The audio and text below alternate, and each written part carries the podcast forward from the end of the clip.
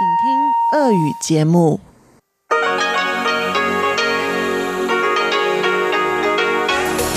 В эфире Международное радио Тайваня.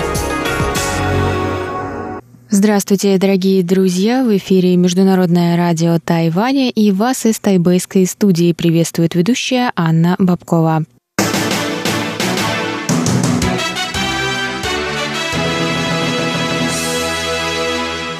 Сегодня четверг, 4 апреля, и мы начинаем, как всегда, с выпуска новостей сегодняшнего дня, а затем в нашем эфире прозвучат тематические передачи четверга. «Радиопутешествие по Тайваню» с Чеченой Кулар, «Тайвань и тайваньцы» с Марией Ли, «Звуки города» с Валерией Гемрановой и Иваном Юмином, и повтор передачи прошлой недели на Руан Тайвань с Игорем Кобылевым. Оставайтесь с нами, дорогие друзья, я вам напоминаю, что на частоте 5900 кГц мы ведем вещание только 30 минут, а оставшиеся передачи вы сможете послушать на нашем сайте в любое время, а на частоте 9590 кГц мы вещаем целый час. А сейчас к новостям.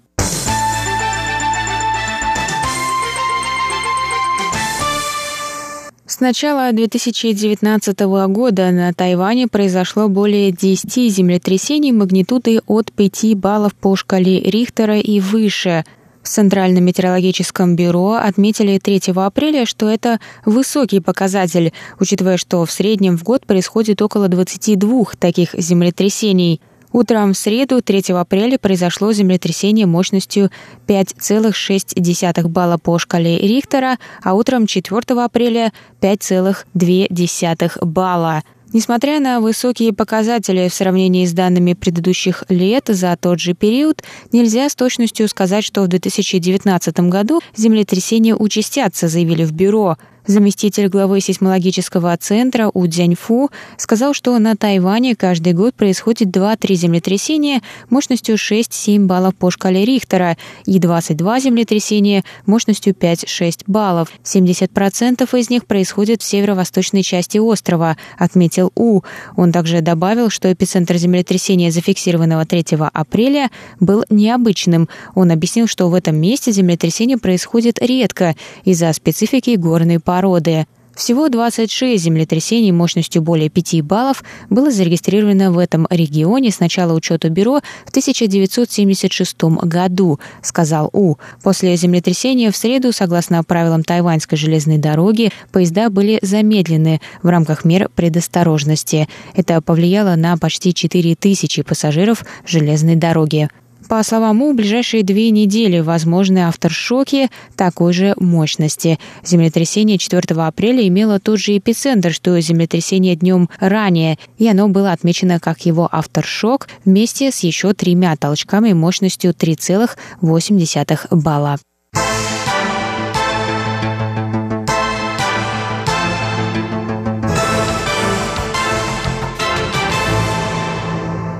Президент Китайской республики Цай Инвэнь посетила 4 апреля военную базу в Дзяи и проинспектировала подготовку ВВС. Цай сказала, что за последние годы Пекин совершил серию провокационных действий в воздухе, на море и в киберпространстве.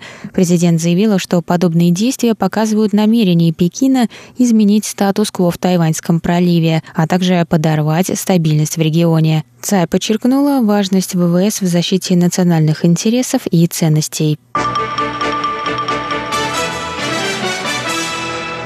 Китайские студенты Лондонской школы экономики потребовали изменить цвет острова Тайвань на одной из скульптур университета на одинаковой с территории Китая – Руководство учебного заведения удовлетворило их просьбу.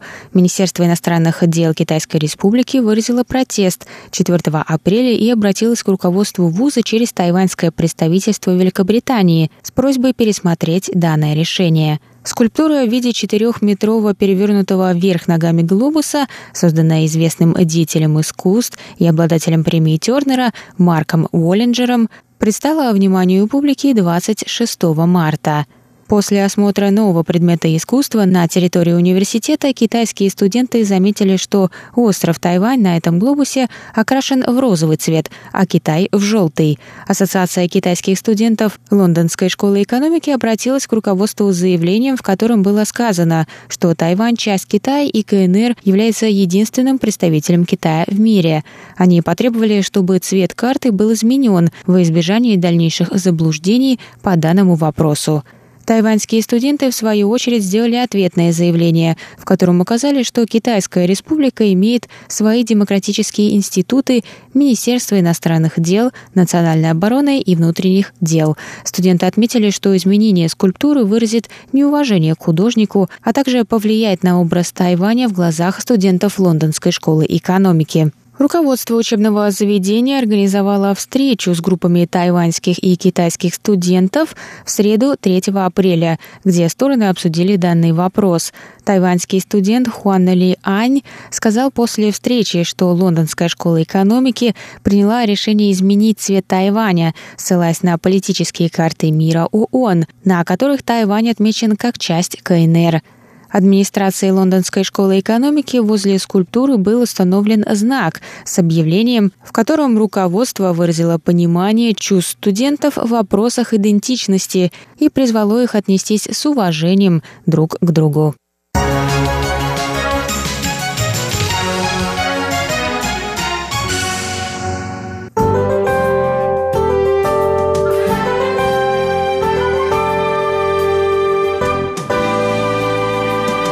А сейчас прогноз погоды. Сегодня в Тайбе было до 29 градусов тепла и пасмурно.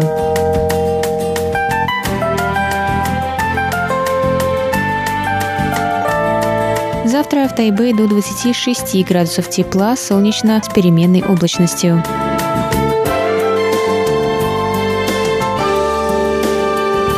Тайджуне завтра до 28 градусов тепла, солнечно с переменной облачностью.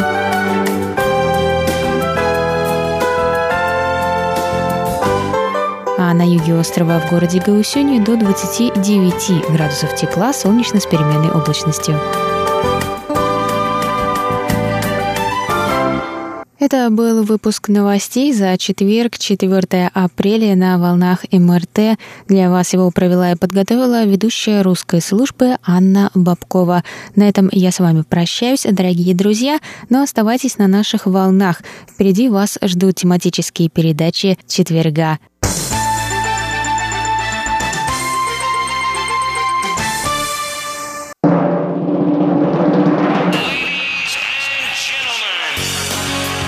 В эфире Международное радио Тайваня.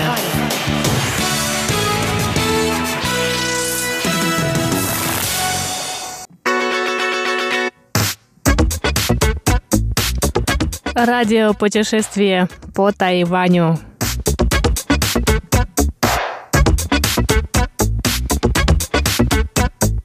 Здравствуйте, дорогие друзья! Вы слушаете еженедельную передачу про путешествия по Тайваню в студии у микрофона Чечена Кулар. Как вы помните, на прошлой неделе мы с вами побывали на праздновании Новруза, традиционного Нового года в странах Центральной Азии и Ближнего Востока. Наши стажеры Серафима и Леонид поговорили с организатором и гостями этого праздника, а я в это время помогала, собственно, с организацией и переводом. Наши стажеры, с которыми вы также могли познакомиться в праздничном воскресном шоу, прекрасно справились со своей задачей. И сегодня мы с вами продолжим знакомство с этим праздником, праздником Новруз, с участниками праздничного базара и концерта. Ну а если вы хотите увидеть видеорепортаж, добро пожаловать на страницы русской службы МРТ в социальных сетях Facebook, ВКонтакте ВКонтакте или на наш канал в YouTube. Там уже в прошлый четверг появился видеоролик с рассказом об этом мероприятии. А сейчас я предлагаю вам познакомиться с Абаем Муратом, казахом из Монголии, который учится здесь, на Тайване. Абай уже более 10 лет, играет на традиционном казахском инструменте домбра, принимал участие в музыкальном телевизионном конкурсе «Mongolia Got Talent» и на праздновании Навруза в мемориальном зале зале Цена в Тайбэе он порадовал гостей виртуозной игрой на этом инструменте. С ним поговорила наша стажер Серафима.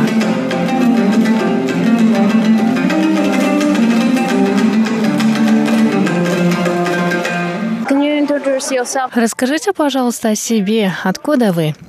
Uh, uh. Меня зовут Абай, я из Монголии, но я казах по национальности. Вы знаете, что казахи живут в разных странах. Большинство, конечно, живет в Казахстане, но есть и в Монголии, и в Китае, и даже в некоторых европейских странах. Мы уже второй раз празднуем Новрус в Тайбэе.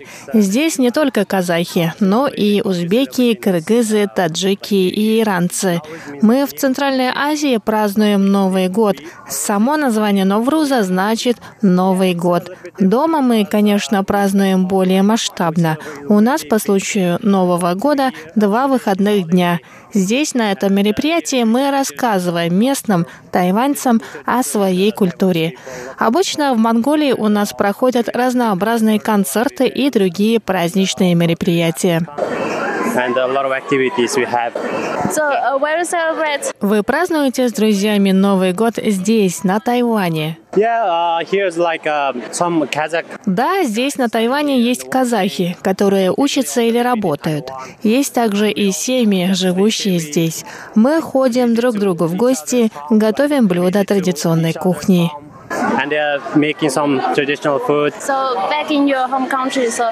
А когда вы празднуете Новый год дома, вы устраиваете танцы?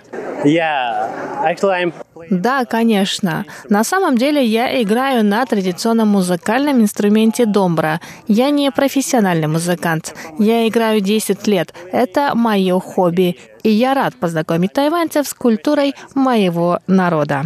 On my culture, culture and country. I see. Thank you very much. Thank you Thank so much. Thank you.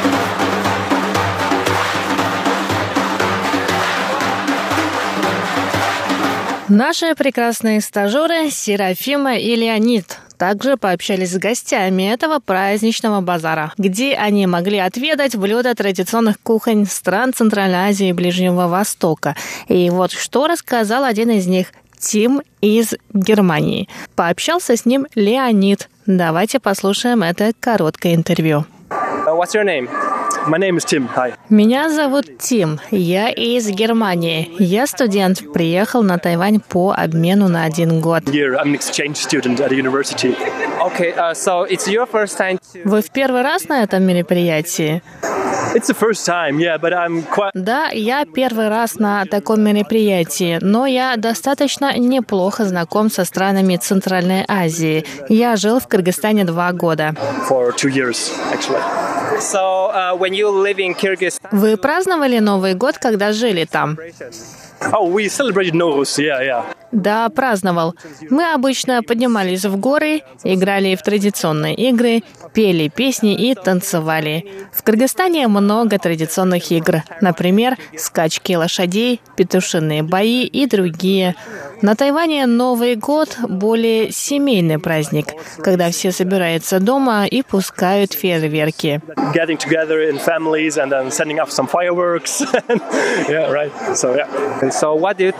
Что вы думаете о сегодняшнем праздновании? Это прекрасно, что здесь можно познакомиться с культурой стран, которые не часто появляются в новостях, о которых имеет представление не так много людей. Иногда, когда я говорю тайваньцам, что жил в Кыргызстане, они меня спрашивают, а где находится Кыргызстан? Я думаю, что это хорошая идея привлечь внимание общественности к этим странам, в которых, на мой взгляд, довольно богатая культура. Quite rich culture in my point of view. Okay, thank you for your sharing. Yeah, you're welcome.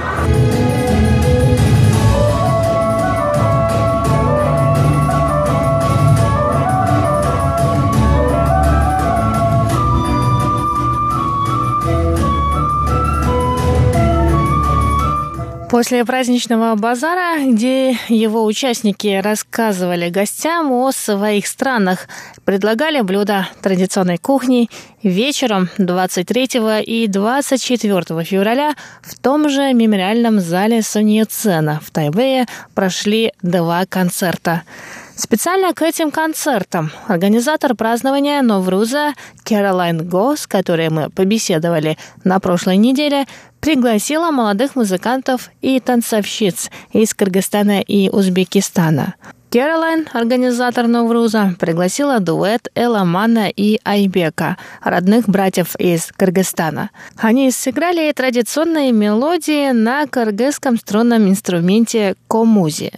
Но гвоздем этого вечера стала попури, в котором музыканты сыграли современные хиты на этом кыргызском инструменте.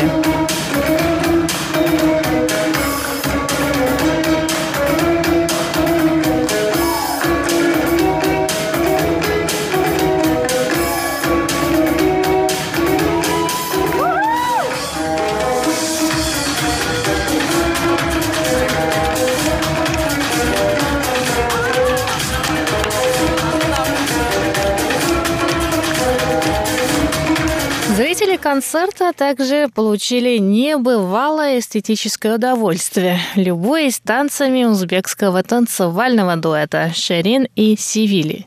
Они также приехали на Тайвань из Узбекистана специально для участия в этом праздновании Нового года Новруза в мемориальном зале Суньяцена. Девочки познакомили тайваньцев с традиционными танцами из разных регионов, унося нас всех, зрителей, с собой в Узбекистан под ритмичные, а иногда лиричные мелодии из этой страны. Как потом стало известно, они привезли с собой по 8 концертных костюмов. Для каждого танца свой отдельный.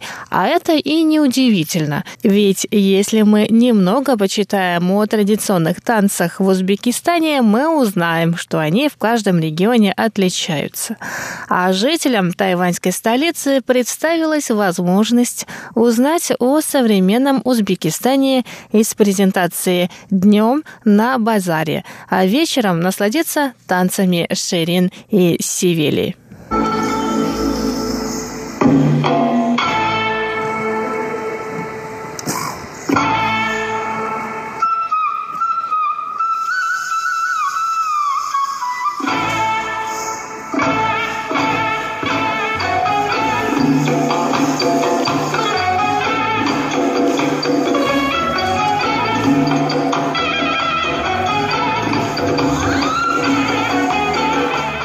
Итак, дорогие друзья, на этом сегодняшний выпуск передачи «Радио путешествие по Тайваню» и репортаж с праздника Наурус подходит к концу. С вами была Чечена Кулар. До скорых встреч на волнах МРТ.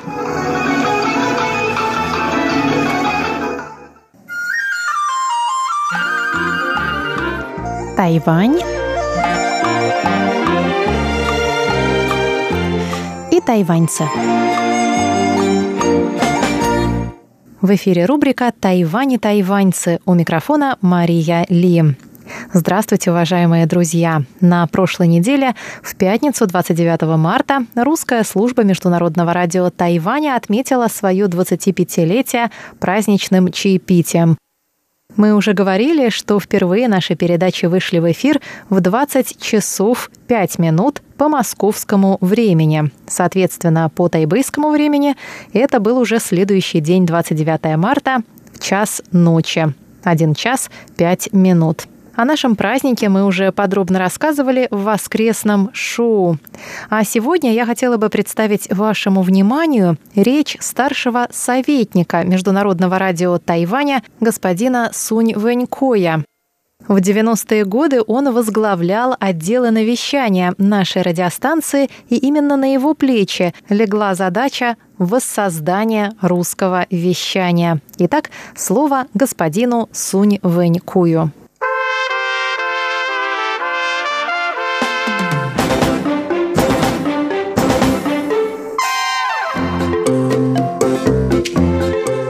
是在一九九三年，我记得是在一九九三年的。 Насколько я помню, в конце октября 1993 года правительственное информационное бюро при исполнительном юане передало нам приказ от Министерства иностранных дел.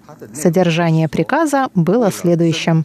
В целях усиления обменов и укрепления знакомства между Россией и Тайванем просим вас как можно скорее открыть вещание на русском языке. 啊，因为我当初是担任外语组。 Я в то время был главой отдела и навещания «Голоса свободного Китая», и именно на меня легла задача возобновления русского вещания. Я говорю «возобновление», потому что в 1939 году наша радиостанция, находившаяся тогда в Китае, уже вещала на русском языке. 所以当初我准备的是，其实就是一个复播的一个作业。 Кажется, в те времена в отделе навещания было 11 языков. Когда мы объявляли о вакансии на место радиоведущего, приходило как минимум 50-60 человек. В английскую и японскую службу на экзамены записывалось по 200 человек. Но вот где было искать русских ведущих, я понятия не имел. Не забывайте, ведь интернета не было. Невозможно было взять и нагуглить себе потенциальных сотрудников. К тому же с 49 года между нашими странами не было никаких отношений, так что вы можете себе представить, в какой трудной ситуации я оказался. Я обратился за помощью в департамент Министерства иностранных дел по делам Западной Азии. И они рассказали мне, что три месяца назад, в июле 1993 года, была основана Тайбейско-Московская координационная комиссия по экономическому и культурному сотрудничеству, цель которой также было продвигать взаимные связи.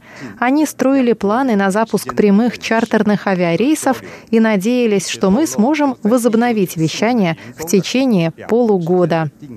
啊，所以希望我们在半年之内一定要开播俄语。至于找这个俄语人才方面呢， Но вот где брать сотрудников, Департамент по делам Западной Азии мне так и не рассказал. Я узнал, что где-то в горах района Нейху жил один бывший дипломат, посланник, служивший в СССР. И он был уже очень старенький. Он посоветовал мне обратиться в университеты. Я к тому времени уже посетил Государственный университет Дженджи, где было отделение русского языка.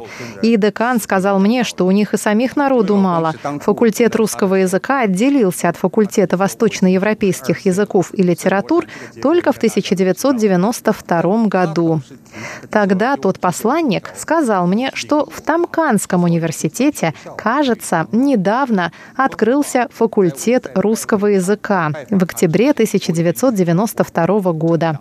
Я помчался туда, и там мне порекомендовали Константина Попова, профессора Ян Си и профессора Ян Си Ва. И все они любезно согласились нам помочь.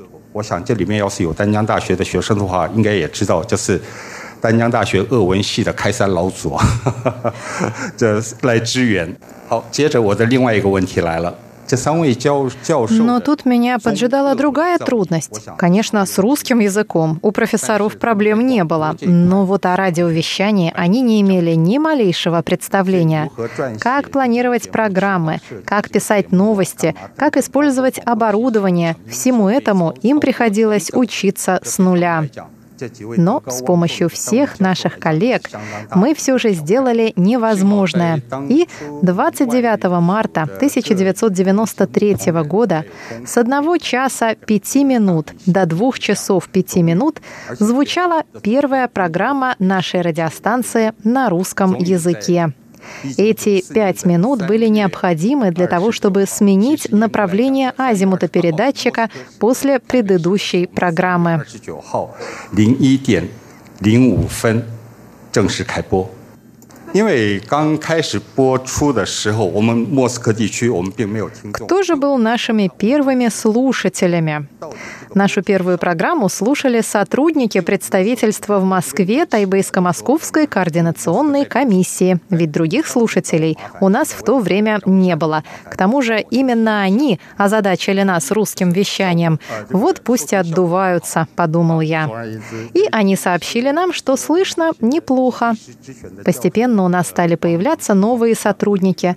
Василий Михайлов, Валентин Лю, Роман Покровский, потом пришли Алекс Ду, Виталий Самойлов, и русская служба продолжала расти и развиваться. В 2013 году впервые прошла встреча слушателей в Москве, и в прошлом году она прошла уже во второй раз. 其实我们 Наш отдел навещания словно маленький глобус. Мне кажется, что по каждой нашей языковой службе можно судить о каких-то характерных чертах данного народа. У меня сложилось впечатление, что черты русского характера — это добросовестное отношение к работе, энтузиазм и доброжелательность. Именно эти черты я наблюдаю в сотрудниках русской службы все эти годы. Я очень рад, что наша русская служба вещает вот уже 25 лет и желаю ей продолжать делать вклад в развитие связей между Тайванем и Россией. 继续为这个增进就是俄罗斯和台湾 双方交流、认识和友好继续做出贡献。谢谢大家。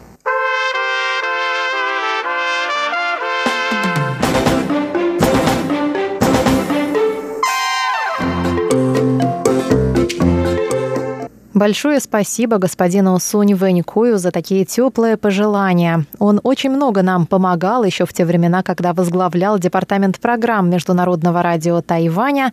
И я хотела бы несколько дополнить его речь. Помните, он упоминал о неком посланнике, о дипломате на пенсии, к которому он обратился за помощью, когда искал сотрудников для русской службы.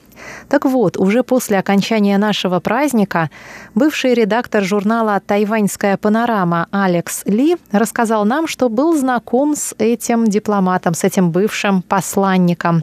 Его звали Джу Ши Сюн. Он был урожденец Харбина, Харбина, как он сам выражался, и прекрасно говорил по-русски. Сунь Вэнькой в своей речи сказал, что тогда Джу было 92 года, но он ошибся. Тогда ему было где-то за 70, потому что скончался господин Джу Ши Сюн в 2015 году, 25 марта, в возрасте 100 лет. Алекс Ли рассказал нам, что именно господин Джу Ши Сюн помогал ему в его работе, когда он только-только приступил к созданию журнала, называвшегося тогда «Свободный Китай». Более того, Джу Ши Сюн неоднократно выступала и автором статей для этого журнала. Если у вас сохранились журналы за начало 90-х годов, вы можете найти его статьи, посвященные тайваньской кухне. Например, именно его перу принадлежит статья, посвященная Мапо Дофу или Дофу рябой старухи, знаменитое тайваньское блюдо. Вот такие удивительные открытия ждали нас на нашем праздничном чаепитии. Дорогие друзья, я еще раз желаю вам и нам долгих лет вместе, о нашей русской службе, процветания и успешной работы. Это была передача «Тайвань и тайваньцы», которую для вас провела Мария Ли.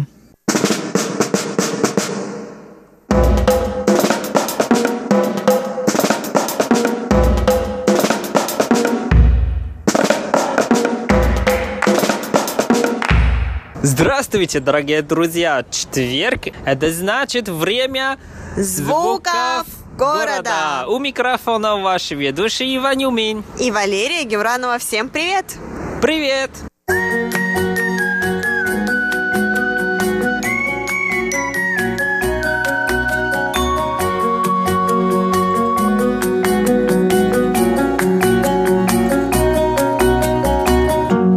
Привет, Лера! Ванюш, ты куда так торопишься? Ой, я долго тебя ждал. Ну, наконец-то ты пришла. Да, я вот чаек попиваю. Хочешь? Нет, нет, нам уже пора. Мы очень спешим. Все, побежали. Куда бежим, Вань? Да все, за мной. Побежали, побежали. П побежали, побежали. Ну а чай, как же чай?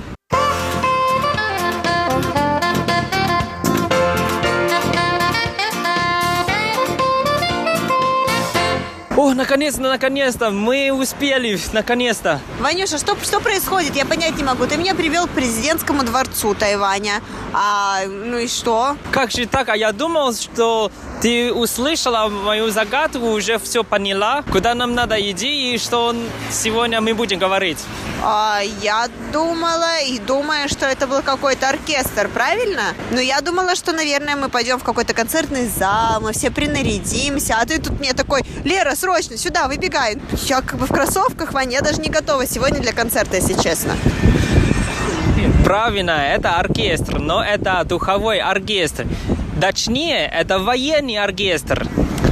То есть мы с тобой пойдем в концертный зал, чтобы слушать выступление военного оркестра, верно? Нет, мы сейчас стоим именно перед президентским дворцом. Неужели ты не знаешь об этом? О президентском дворце я знаю. Не, я имею в виду, что про то, что мы будем говорить. Честно? А зачем меня обманывать? Тогда не знаю. Ой, горе мне. Тогда я тебе объясню. У нас в Тайване каждый день есть две церемонии. Это церемония поднятия флага и церемония спуска флага. О, то есть каждый день, два раза в день поднимают и опускают? Верно, и именно на президентском дворце. Ага, а какую роль в этом играет оркестр? А у нас есть разные оркестры. Точнее, у нас всего есть четыре оркестра военных. Это оркестр военно-воздушных сил. Еще оркестр армии. И третье это оркестр морских сил. И последнее это военный оркестр у Министерства обороны. Ого, Ваня, я не знала даже. Они как они отличаются? Они отличаются по форме, музыкой. Почему такое разделение происходит? Просто для меня я впервые об этом слышала, правда. Я думаю, в России тут тоже такой же, потому что у каждого рода сил есть свой оркестр. Смотри, смотри, Лера, они уже идут.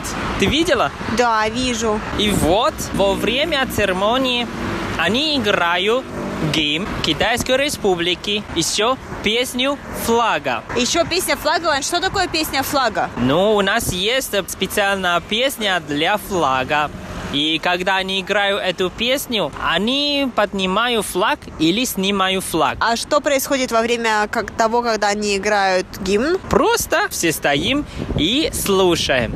Кстати, когда во время они играют машины, то, что ты сейчас услышишь и увидишь, вот эти машины останавливаются, а мы тоже не можем ходить. Ой, Вань, а почему так происходит? Для того, чтобы все слушали гимн и наслаждались или почему? Ну, мне кажется, это, конечно, уважение же. Нет? Наверное, да. Наверное, да. Я удивился, что ты не знала об этом. Вань, честное слово, Впервые слышу, правда. Вот смотри, сейчас уже 5, 5.07, и когда у нас будет оркестр играть? Сейчас как, а, как раз для них это зимнее время, поэтому церемония будет через 3 минуты, то есть начинается в 5-10. А что значит зимнее время? Я понять не могу. Это как у нас в России зимнее время переводят на час или как? Не-не-не, ладно, потом тебя объясню. Они скоро будут выходить, так что послушаем и потом тебе расскажу. Хорошо, давай, я уже вся в предвкушении.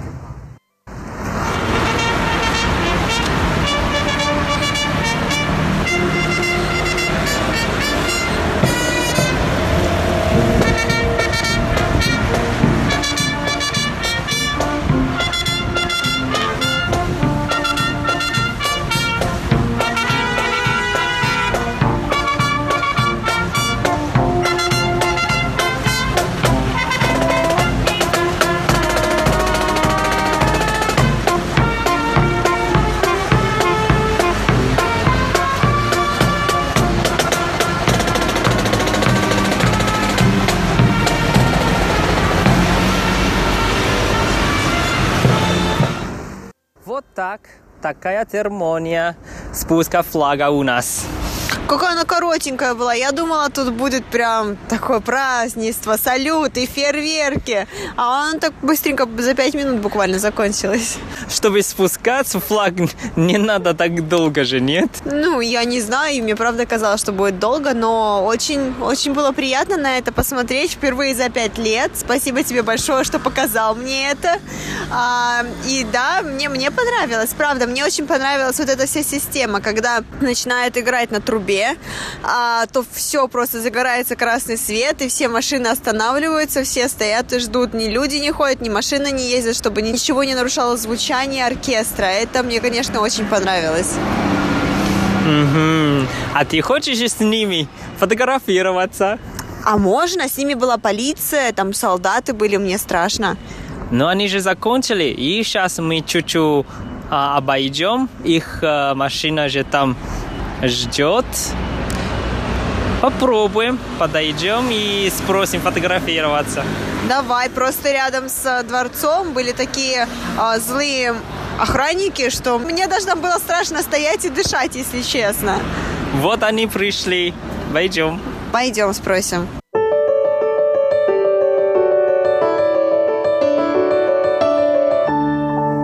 Ай, к сожалению, нельзя с ними фотографироваться, потому что пошел дождь. Да, Вань, мне кажется, жалко все-таки инструменты намокнут, поэтому ладно, в следующий раз как-нибудь. Я теперь знаю, что они здесь каждый день в 5.30 утра, если это лето, и в 6 утра, если это зима, и в 6 вечера, если это лето, или в 5-10 вечера, если это зима, верно? Молодец, ты уже специалистка. А знаешь, что для туристов это тоже как одна достопримечательность? Правда, ты для меня сегодня открыл Тайвань, потому что я об этом не знала. Серьезно тебе говорю. И когда ты мне сказал, что вот у нас есть такая церемония, я тебе сначала, ну, можно сказать, не поверила, потому что я не даже не слышала. И знаешь, что самое интересное? Когда ты набираешь в гугле, допустим, а, самую обыденную фразу, что мне делать в Тайбэе, да, либо чем заняться в Тайбэе на выходных, нет такого вообще предложения, чтобы пойти и посмотреть вот на вот это действие, чтобы послушать оркестр. Я никогда в жизни не встречала, и поэтому я не знаю. Зато некоторые туристы, они узнали. Вот когда мы там записали звуки и снимали фотографии, ты услышала там японский язык, корейский язык и некоторые иностранные языки. Ну вот, туристы. Да, я видела. Я видела также женщин, которые прибежали и успели сфотографироваться на фоне вот президентского дворца, а пока еще не закрыли. Вот. И что самое интересное, их никто оттуда не выгнал, потому что я помню, когда мы там стояли, нам так попросили нас оттуда сдвинуться и не стоять вот на основной части дороги перед президентским дворцом. То есть это не та часть дороги, которая непосредственно перед входом. Нет. Вот перед входом есть такой большой двор, где, собственно, был сам оркестр. Потом идет такое не ограждение, но что-то наподобие железной ограды, по сути, да, для интересующихся. Можно посмотреть фотографии на нашем сайте, и вы все поймете. Так вот, сама вот эта вот дорога, которая находится за ограждением и непосредственно рядом с проезжей частью, даже на ней стоять нельзя. Вань, ну, мне, честное слово, вот не нравится это. Я как туристка протестую. Но это для безопасности же. Они же играют и охраняют охранники, они на самом деле все милиция. Надо защищать не только президентский дворец, еще народа. Поэтому. Да, вот только почему-то защищают их только на территории президентского дворца. Как только они заходят и идут по пути в, в автобус, их уже никто не защищает. А ты забыла, что не было несколько раз вот такой случай, что есть э, непонятные люди, они, наверное, сумасшедшие, или они просто хотели показать свою политическую политическую позицию и делали очень сумасшедший атак. Атаковали? Ну да, ты не знала об этом уже несколько раз. Самое яркое воспоминание у меня это один мужчина, пожилой, он хотел врезаться сразу в президентский дворец. И хорошо, что была вот эта площадь и ограждение, и милиция, они успели а, его остановили. Еще другой случай, что один мужчина, ему тоже не нравилось правительство и сам зажигался там. В смысле сам зажигался? Сам поджег себя? Да, поэтому жалуешься, что охранники или милиция, они не дружелюбные. Ну, понятно, это их работа. Теперь понимаю, почему мне там даже несколько лет тому назад я проходила мимо вот президентского дворца, и у меня все руки были заняты с чем-то. И у меня была чашка с чаем, бумажный стаканчик точнее. Я решила поставить ее вот на колонну, получается, которая рядом с ограждением стоит. Я поставила туда, и буквально через минуту ко мне подходит полицейский, я не знаю, как его назвать, охранник, наверное, и говорит, уберите, пожалуйста. На что я посмотрела на него и подумала сначала, ну ладно, я все равно поставлю. А он мне еще раз повторил, уберите, пожалуйста. И мне пришлось его убрать, и после этого я поняла, что там лучше вообще даже близко не дышать, наверное.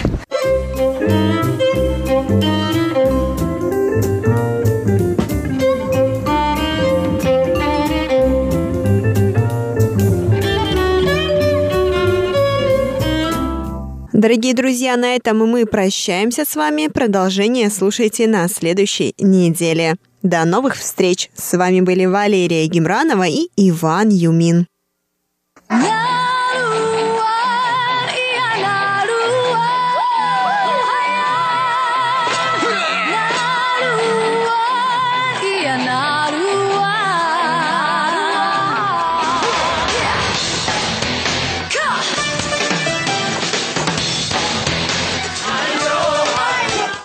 Добрый вечер, дорогие радиослушатели. В эфире передача «Нуруань Тайвань» и с вами ее ведущий Игорь Кобылев. Как вы, наверное, знаете, позавчера было 25-летие русской службы радио Тайваня. Поэтому вместо того, чтобы начинать новый цикл о еще одном коренном народе Тайваня, я хочу вернуться к народу Пуюма, о которой мы уже делали передачу пару месяцев назад – Дело в том, что тогда я упустил из вида очень известного певца пуимского происхождения, выступающего под именем Сан Пуй. И в сегодняшнем выпуске, нашем первом выпуске э, в этом 26-м году нашей службы, я хотел бы восполнить эту погрешность э, и посвятить этот выпуск этому певцу. Если вы помните, Пуюма — это небольшая этническая группа тайваньских аборигенов, насчитывающая всего 14 тысяч человек, однако известная благодаря своим так называемым лунным монолитам, огромными глыбами, в которых проделаны отверстия, круглые отверстия размером с человеческую голову. Для начала я хочу предложить вашему вниманию самую известную песню Сангпуя, исполняемую на пуюмском языке. Эта песня уже звучала прежде э, на русской службе тайванского радио, однако в другой передаче. Впрочем, поскольку эта песня очень красивая и популярная, я думаю, такое повторение никого не возмутит. Называется она «Далан».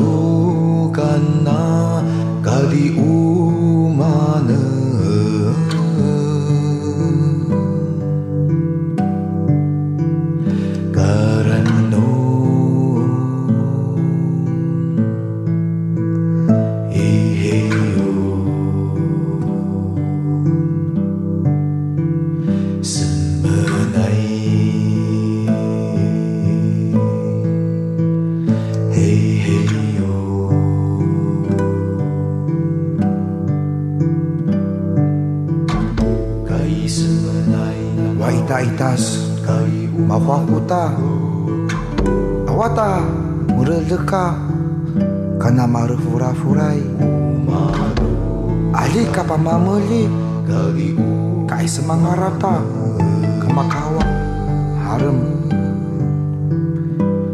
Mujil punata Muka sayata Kayata Kata di kesau Karena kinang iling-iling, Kemakawang Harem. Kemakawang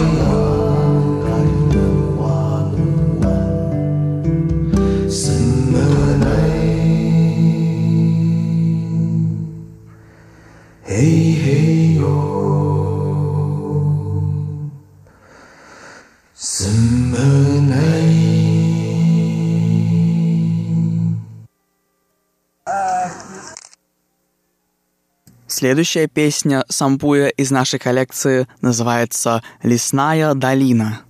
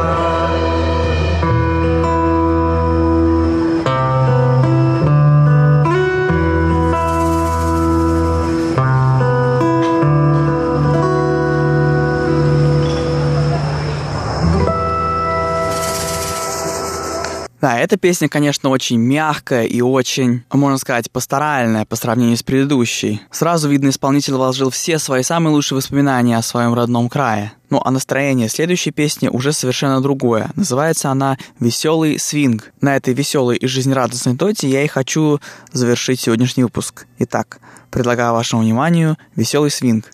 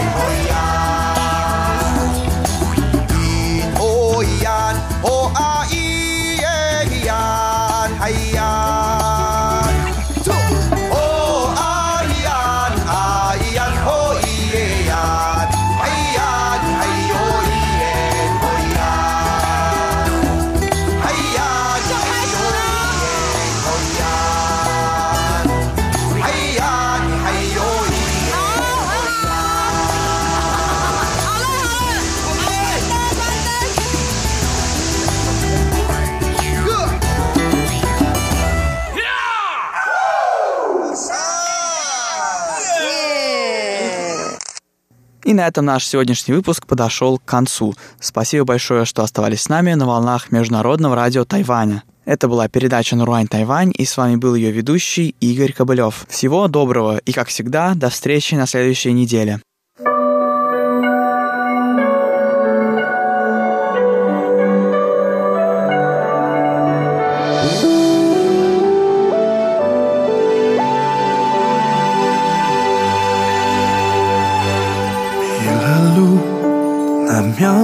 停在出口处，路标写着你选择放逐，不为爱吃苦，还狠心留下了祝福。迷了路，爱何苦在嘴里停住？既然不爱了，为何撑住眼眶的酸楚？怎么眼泪哭不出？我羡慕。情能忠于幸福。只要能守护，就不会穷途末路。往后的日子，多个人倾诉。